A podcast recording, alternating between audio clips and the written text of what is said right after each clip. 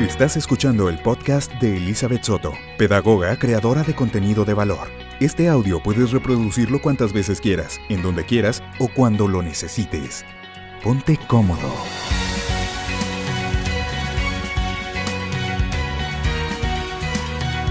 Hola, oigan, el día de hoy quiero compartir con ustedes una reflexión que en lo personal he vivido en carne propia y me ha costado muchísimo trabajo entender los porqués. Y no solo a mí, ¿eh?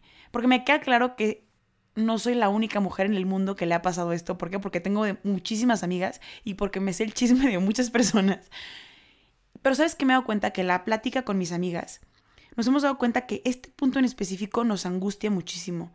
Y yo creía que solo a las mujeres, pero después me di cuenta que también a los hombres, solo que de diferente manera. Ahí te va. A las mujeres, cuando nacemos, nos enseñan, y hay una cultura ya impuesta, que nos dicen que nos tenemos que hacer del rogar, que nos tenemos que hacer las difíciles y que no tenemos que ser fáciles. Y a los hombres les enseñan a que las mujeres que no se hacen del rogar son mujeres que no valen la pena y que ellos tienen que tener la iniciativa y que ellos nos tienen que conquistar. Entonces, ¿qué pasa? Que cuando un hombre invita a salir a una niña y le escribe y lo dejan en visto o le rechazan la salida, pues se siente mal. Pero ¿qué pasa? Que al hombre le enseñaron que no se tiene que sentir mal y que tiene que ser machito y que se tiene que aguantar. Y claro que se angustian, pero creen que así tiene que ser. Y a nosotros como mujeres también nos han enseñado que no tenemos que tener nunca la iniciativa. Entonces, si le mandamos un mensaje a un hombre y no nos contesta, nos sentimos culpables. ¿Por qué? Porque fuiste fácil y que porque tuviste que haberte esperado a que él te escribiera primero. Y justo es a lo que te quiero invitar este episodio. A que te cuestiones si es mejor que te hagas del rogar o que seas fácil o si tú busques en alguien una persona que se haga del rogar o que sea fácil.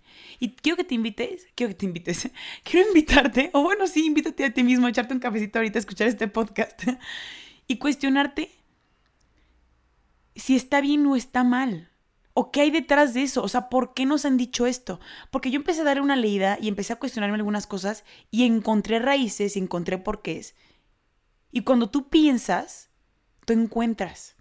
Y lo que quiero hacer en este episodio y que te quiero invitar a hacer es que reflexiones. Ahí te va. Sí creo que toda persona por naturaleza valora mucho más aquello que conquista y que le cuesta trabajo alcanzar. Pero también creo que también tenemos la capacidad y la habilidad de disfrutar lo fácil que llega de manera espontánea. Pero a veces creo que esa facilidad de obtener las cosas no quita que las disfrutemos, pero tal vez sí de una manera mucho más momentánea. Ahí te va. Te voy a poner un ejemplo. Ejemplo número uno. Yo llego contigo y te enseño una pluma. Es una pluma de oro y te digo, mira, esta pluma fue creada en tal país, con tal prestigio, es única en todo el mundo, creada por X diseñador. Tiene tal valor, o sea, es una pluma, no sé, una plumita de un millón de pesos, y te digo, si la quieres, te la puedo dar, pero los requisitos son que la cuides porque es muy valiosa. En las mañanas tienes que limpiarla con este líquido especial. Tienes que frotarla tres veces, meterla en la caja, rociarla con algodón. Lo más importante es que tienes que escribir una cuartilla al día con ella. Que tienes que. Entonces tú empiezas a decir, oye, pues qué onda con esta pluma, ¿no? O sea, pues es muy especial o, hasta me da cosa que me la des porque no sé qué hacer con ella porque es muy valiosa. Y total te empiezo a hablar bonito de la pluma, te convences y pagas por esta pluma. A que yo llegue con la misma pluma y te diga, hola, oye, tengo una pluma para ti, toma, y te la regalo. Por más que la pluma sea la misma y tenga el mismo valor, el mismo precio, te puedo asegurar que vas a apreciar mucho más el valor de cómo te la platiqué la primera vez que la segunda. Pero te pregunto, ¿realmente la pluma vale más de una manera o de otra? Porque realmente es la misma pluma del mismo material. O sea, estoy hablando de lo mismo. A lo que quiero llegar es que el hecho de que algo te haya costado trabajo conseguir o no, no define su valor. Y si te estoy hablando de cosas, imagínate cuando te hablo de personas. Que una persona te haya costado trabajo conquistar no significa que valga más. Aprecias más su valor, pero no vale más. Y el hecho de que una persona se haya dado la situación o no te haya costado tanto trabajo y haya sido de manera muy, muy espontánea, no significa que esa persona tenga menos valor o que tú tengas menos valor. Pero sí creo que el hecho de ser personas, pues nos hace ser así, o sea, el hecho de saber los cuidados que tienes que tener con una persona, de conquistarla, de conocerla, de cuidarla, te hace más apreciar esa magia que ya tiene cada persona. Pero también creo que por ahí hay una frase muy famosa que yo sé que has escuchado que es, lo que fácil viene, fácil se va. Entonces, lo mismo pasa en el proceso de enamoramiento. O sea, hay una faceta de enamoramiento que si tú le metes turbo al enamoramiento, lo más fácil es que se acabe mucho más rápido que si esto fue de manera lenta. Te voy a explicar ahora sí las fases del enamoramiento, que son estas etapas, son cinco etapas. La primera etapa es la etapa de la atracción, o sea, esto es físicamente. No es lo más importante, pero al ser la primera etapa, pues estás viendo el cascarón, que sea atractivo para ti, punto, que esté guapa, que esté guapo. Después que hay una atracción en las personas, pasamos a la segunda etapa, que es la hipervalorización. Acuérdate que hiper viene de arriba de, y pues abajo de. Entonces, cuando tú hipervaloras una persona, estás valorando, pero con énfasis, sus cualidades y lo que te gusta de esa persona. Y está padrísimo, porque en el enamoramiento, eso es lo que ayuda a que estés interesado en esa persona. Y la verdad es que no es necesario que te esté explicando las etapas, porque realmente se dan de manera natural. Pero sí quiero explicarte un poquito lo que pasa para que entendamos a fondo lo que te voy a decir un poquito más adelante. Después de que tú hipervaloras a, a esta persona, llegas a la tercera etapa y llega la apropiación del otro. A ver, Alice, ¿qué, ¿qué te refieres con apropiación del otro? Tal cual. Cuando te apropias de alguien es como que sea propio, que sea tuyo. Y no quiere decir que el hecho de que tú tengas una apropiación con una persona quiere decir que ya sea tuya y eres propietario. A ver, no, no somos cosas. Pero sí te vengo hablando de el que tú empieces a, a, futurizar con esa persona, a que tú digas, me gustaría salir con esta chava, me gustaría que fuera mi novia, X, o sea, pensar a futuro, decir, me late esta niña. Una vez que tú tienes interés en ella, ahora sí pasamos a la cuarta etapa y es la reciprocidad en el enamoramiento. Cuando tú te das cuenta que tú también le interesas y que a ti te interesa, esa etapa es la más padre porque dices, wow, esto que yo sentía es mutuo. Él o ella también lo sienten. No manches, Liz, qué padre. Entonces, ¿cuál es la quinta etapa? ¿Qué sigue de esto? Pues la quinta etapa del enamoramiento es el final del enamoramiento. ¿Cómo? O sea, no me digas que en cuando te das cuenta que también le gusta a la persona, se acaba la etapa del enamoramiento. Pues sí, porque pues después viene el amor. Pero creo que muchas parejas se quedan en la etapa de enamoramiento. Y a ver, cuando hablamos de enamoramiento, obviamente hay una reacción fisiológica en tu cuerpo que involucra oxitocina, feromonas, la adrenalina, ¿no? Esa adrenalina de, híjole, le mandé un mensaje y no me ha contestado. O le marqué, ¿qué me va a decir? O la invité a salir o X cosa. Entonces, cuando llegas a un nivel muy alto de dopamina, en automático secretamos endorfinas. Las endorfinas se conocen como la hormona de la felicidad. O sea, es una sustancia que secretamos que nos hace sentir a gusto y, que nos hace sentir bien, o sea, tal cual bienestar en nuestro cuerpo. Entonces, por eso es que sentimos bonito. Entonces, ¿qué pasa? Que lo triste de esto es que la etapa de enamoramiento no es tan larga. O sea, lo mínimo que puede durar, según la ciencia y los expertos, el enamoramiento es, puede durar desde semanas. Y lo máximo que puede durar la etapa de enamoramiento es un año. Ay, Liz, es bastante. Oye, un año a comparación de, por ejemplo, tengo una amiga que lleva cinco años con su novio, de cinco años con alguien, pues un año no es nada, es, es el arranque. Y comparando estos cinco años con un matrimonio, cinco años no es nada, o sea, un matrimonio es toda una vida. Entonces, te quiero hacer consciente de esto porque aquí es donde entra la cultura de el, a ver, entonces, ¿qué hago? ¿Me hago del rogar o soy fácil? Porque, a ver, por una parte, Liz, pues mira, si me hago del rogar, puedo prolongar más esta etapa de enamoramiento. Pero también estoy consciente que si me hago del rogar, pues la persona se va a aburrir. Digo, ¿a quién le gusta estarle rogando a alguien? A nadie. Todo el tiempo, qué aburrido. O sea, la verdad es que hasta cierto punto una persona que a propósito se alce del rogar, te habla de una inmadurez. Una cosa es decir, ay, pues que te nazca y que realmente digas, oye, la verdad es que tengo un compromiso. En lugar de verte a las 7 te veo a las 8. Ay, bueno, pues eso es real. O sea, las personas de manera natural se dan cuenta si tú lo haces a propósito o si tú lo haces porque de verdad en ese momento la prioridad no está 100% centrada en esa persona. Y ahorita vamos a hablar un poquito más de eso.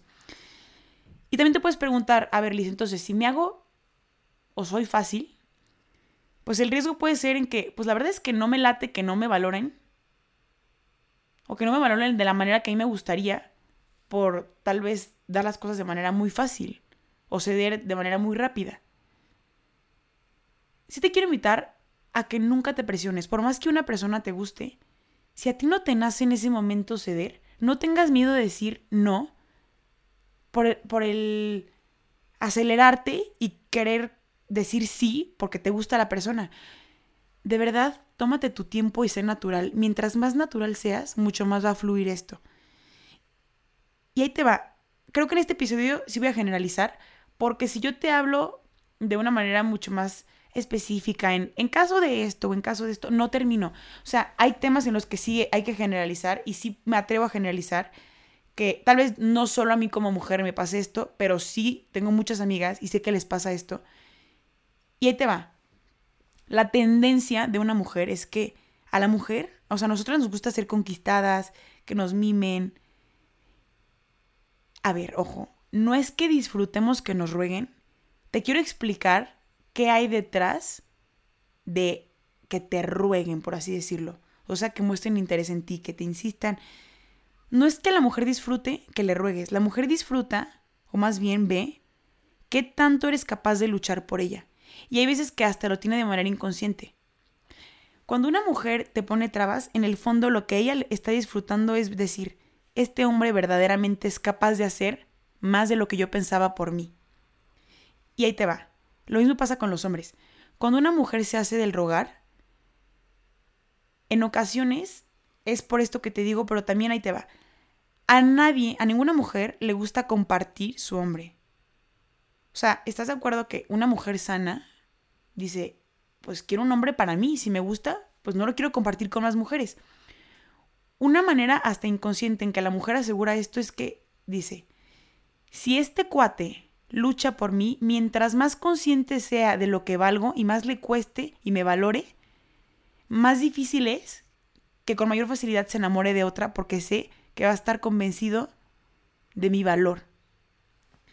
Entonces, ¿qué pasa, Liz? Entonces, cuando la mujer lo hace a la inversa, ¿cómo? O sea, que la mujer diga, a mí me gusta este niño y a ella le gustó él antes que él a ella. Hombre, pues también hay mujeres que pueden tener la iniciativa, pero ahí te va. Por eso es que se dice que las mujeres somos más coquetas que los hombres. Por eso se dice, me está coqueteando. O sea, coquetear, digo, hasta ahorita, no sé, te pregunto, yo hasta ahorita nunca en la vida he visto una mujer que esté ligando y que voltee con un cuate y le guiñe el ojo. Solo lo he visto en las películas, digo, yo en lo personal nunca lo he hecho, pero no es tanto así como, no, entonces pensamos en coquetear y pensamos en el guiñadito de ojo, ¿no? Pero no es tanto por ahí, o sea, es más como la parte de la mujer es más coqueta, la mujer es más vanidosa, se cuida un poquito más. Eh, a veces la mujer es un poquito más sutil y manda por ahí una que otra indirecta, que me queda claro que a veces los hombres no las captan, pero ahora vamos a ver qué pasa con los hombres. Los hombres tienen esta tendencia mucho más de tener la iniciativa, de buscar primero a la mujer, de marcarle, mandarle mensajes, de conquistarla. Al hombre le gusta el reto. Cuando tú le dices a un hombre no puedes, más se aferra porque dice, ¿cómo no voy a poder? O el típico que a todos les gusta una niña y todos quieren con ella, ¿sabes por qué? Porque hay veces que dices, como todos quieren con ella, ¿qué tiene ella que todos quieren estar ahí? Y empieza ese reto de decir, yo me la voy a ganar y va a ser mía, la quiero conquistar. Y no es tanto, porque el hombre tiende más como a esta parte de que, hay insistir y rogar. A ver, no es tanto que al hombre vamos a, plasmar el mismo ejercicio, pero en los hombres. No es tanto que al hombre le guste rogar. Obviamente, a ver, ¿tú crees que quieren batallar y quieren sufrir? Claro que no. Lo que hay de fondo de ese rogar es que el hombre no es tonto. El hombre, y volvemos a lo principio, ¿te acuerdas? A lo principal que te decía. ¿Te acuerdas que al principio te decía? El disfrutar de algo de manera fácil no significa que no lo disfrutes. Porque pues tal cual es un disfrutar. Tal vez sea de manera más momentánea. El hombre no es tonto. El hombre puede que disfrute el momento con una mujer fácil, pero él sabe, y tal vez no de manera tan consciente, pero el hombre sabe que si una mujer fue muy fácil con él, o sea, que de la noche a la mañana ya, o sea, literal te gustó hoy y mañana ya es tu novia. Claro que el hombre sabe, muy en el fondo, que así como para él se le acomodan las cosas tan fáciles, él también en el fondo puede tener miedo de decir, oye, pues si tan fácil fue conmigo, pues así de fácil me la puede bajar otro. O así de fácil me va a dejar por otro, ¿no? Entonces, cuando el hombre conquista, en el fondo a veces le gusta eso porque está asegurando que su mujer la ganó. Y así como a la mujer le gustaba el saber que el hombre sabe su valor, al hombre también le gusta conquistar a su mujer y decir, oye, luché por ti. Y cuando yo lucho por ti, yo sé que en ese proceso tú también te enamoras de mí y tú también valoras lo que yo valgo. Por eso viene esta tendencia de hacerse el rogar o de ser fácil. Y esa es una explicación que me suena un poquito más lógica que simplemente el, ay, me voy a hacer la difícil o me, o me da igual ser fácil. O, o sea, de fondo hay esto. Y no es que esté bien o esté mal, simplemente así pasa. Claro que sí que hay mujeres que tienen más iniciativa que algunos hombres. O también hay mujeres que son muy detallistas. La cosa es que seamos conscientes de esto, porque creo que aquí el punto clave es la madurez. Porque, ok, no hay que ser tontos. La verdad es que si sabemos que hay una tendencia natural a esto, o sea, tú puedes decir, Liz, la verdad es que me, me agobia demasiado saber que no puedo hablarle primero a un hombre porque me voy a ver fácil y porque voy a pensar que no me va a valorar. O un hombre puede decir, me, me estresa demasiado saber que esta niña me gusta muchísimo pero, a ver, oye, chance la niña es madura y dice, no me voy a hacer del rogar con él porque a mí también me gusta. ¿Por qué te tienes que hacer del rogar con él solo porque la gente o la cultura dice que te tienes que hacer la difícil? Y hombres, también no sean tontos. O sea, ustedes saben perfectamente cuando una mujer vale la pena o no. La mujer no necesita estarte ahí pisoteando para que la puedas valorar. Y tampoco, o sea, a ver, y esto sí lo doy de consejo. Voy a, darles un consejo primero a las mujeres y luego a los hombres. A ver, como consejo. Si nosotros ya sabemos que por naturaleza tenemos una tendencia a que a la mujer le gusta que la conquisten, no está de más un mensajito, una llamada, unas flores. O sea, no se te está pidiendo que le lleves dos mil flores o que le estés marcando todo el día o que, o sea, no sé. O sea, es un detalle, ni siquiera tiene que ser una cosa. Puede ser hasta la mujer, por ahí dice, a la mujer se enamora con el oído, al hombre con la vista. Mujer, si tú también sabes que al hombre, por naturaleza, tiene un instinto más de reto y de conquista, pues no te estoy diciendo que te hagas el rogar, pero si sabes que te va a valorar un poquito más, simplemente no cedas. Sé como eres tal cual hasta donde el cuate te ha conquistado. Si de un 100% que eres, este cuate te ha conquistado un 30%, pues sí, ¿sabes qué? Hasta aquí te has ganado mi confianza y hasta aquí te platico de mí y te estoy hablando de tu intimidad como persona.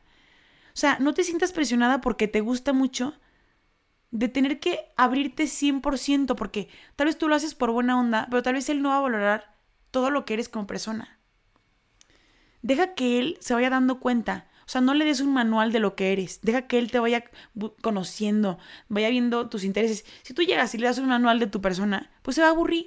Porque es mucho más padre, y ni siquiera es tanto que te hagas el rogar o no, es más padre descubrir una persona conforme va pasando el tiempo. Y no es que estés aplazando el momento de enamoramiento, simplemente es estando de manera natural. Y ahí te va el consejo que te quería dar.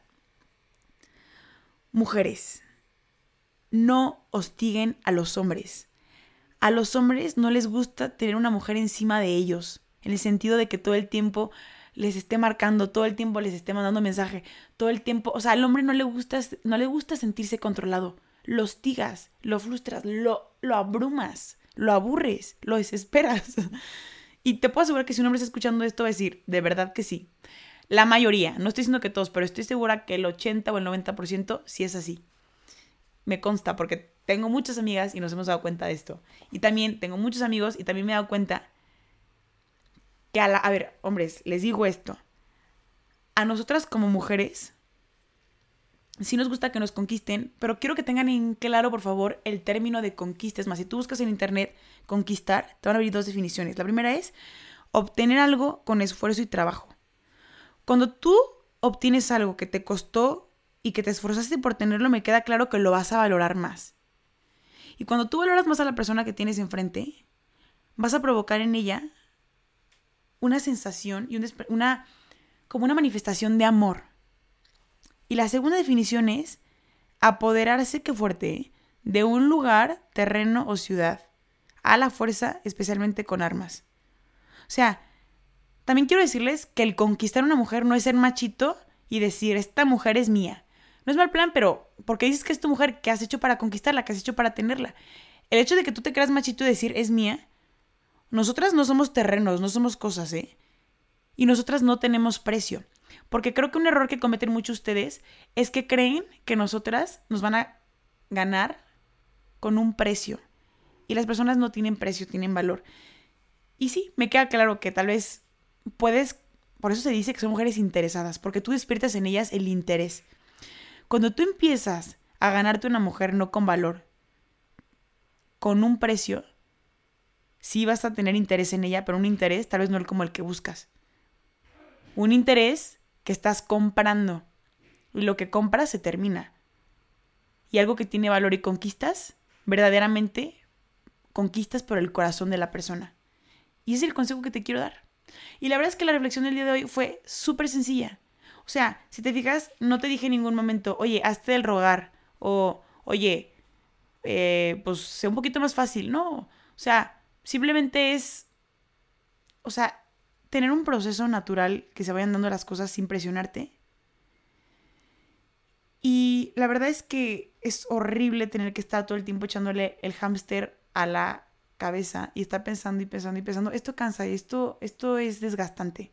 Mientras menos pienses cómo vas a plantear esta estrategia, que sí, que si no, de verdad que de manera mucho más natural se va a dar esto y va a ser mucho más bonito. Y eso es a lo que te quiero invitar. Y bueno, el siguiente episodio sí me gustaría que me escribieran y me dijeran de qué les gustaría que les hablara, porque ya llevo varios episodios que les vengo hablando de relaciones de pareja. Y a ver, no es un podcast de relaciones de pareja, o sea, sí, en cierto punto, pues quería tocar estos temas, pero sí creo que hay muchos temas que, pues, que les, interesan. Y me pueden escribir en mi cuenta de Insta. Estoy como Elizabeth Soto 6. Tardo en contestar un poquito, pero sí los leo. O tardo un poquito en contestar, pero sí contesto.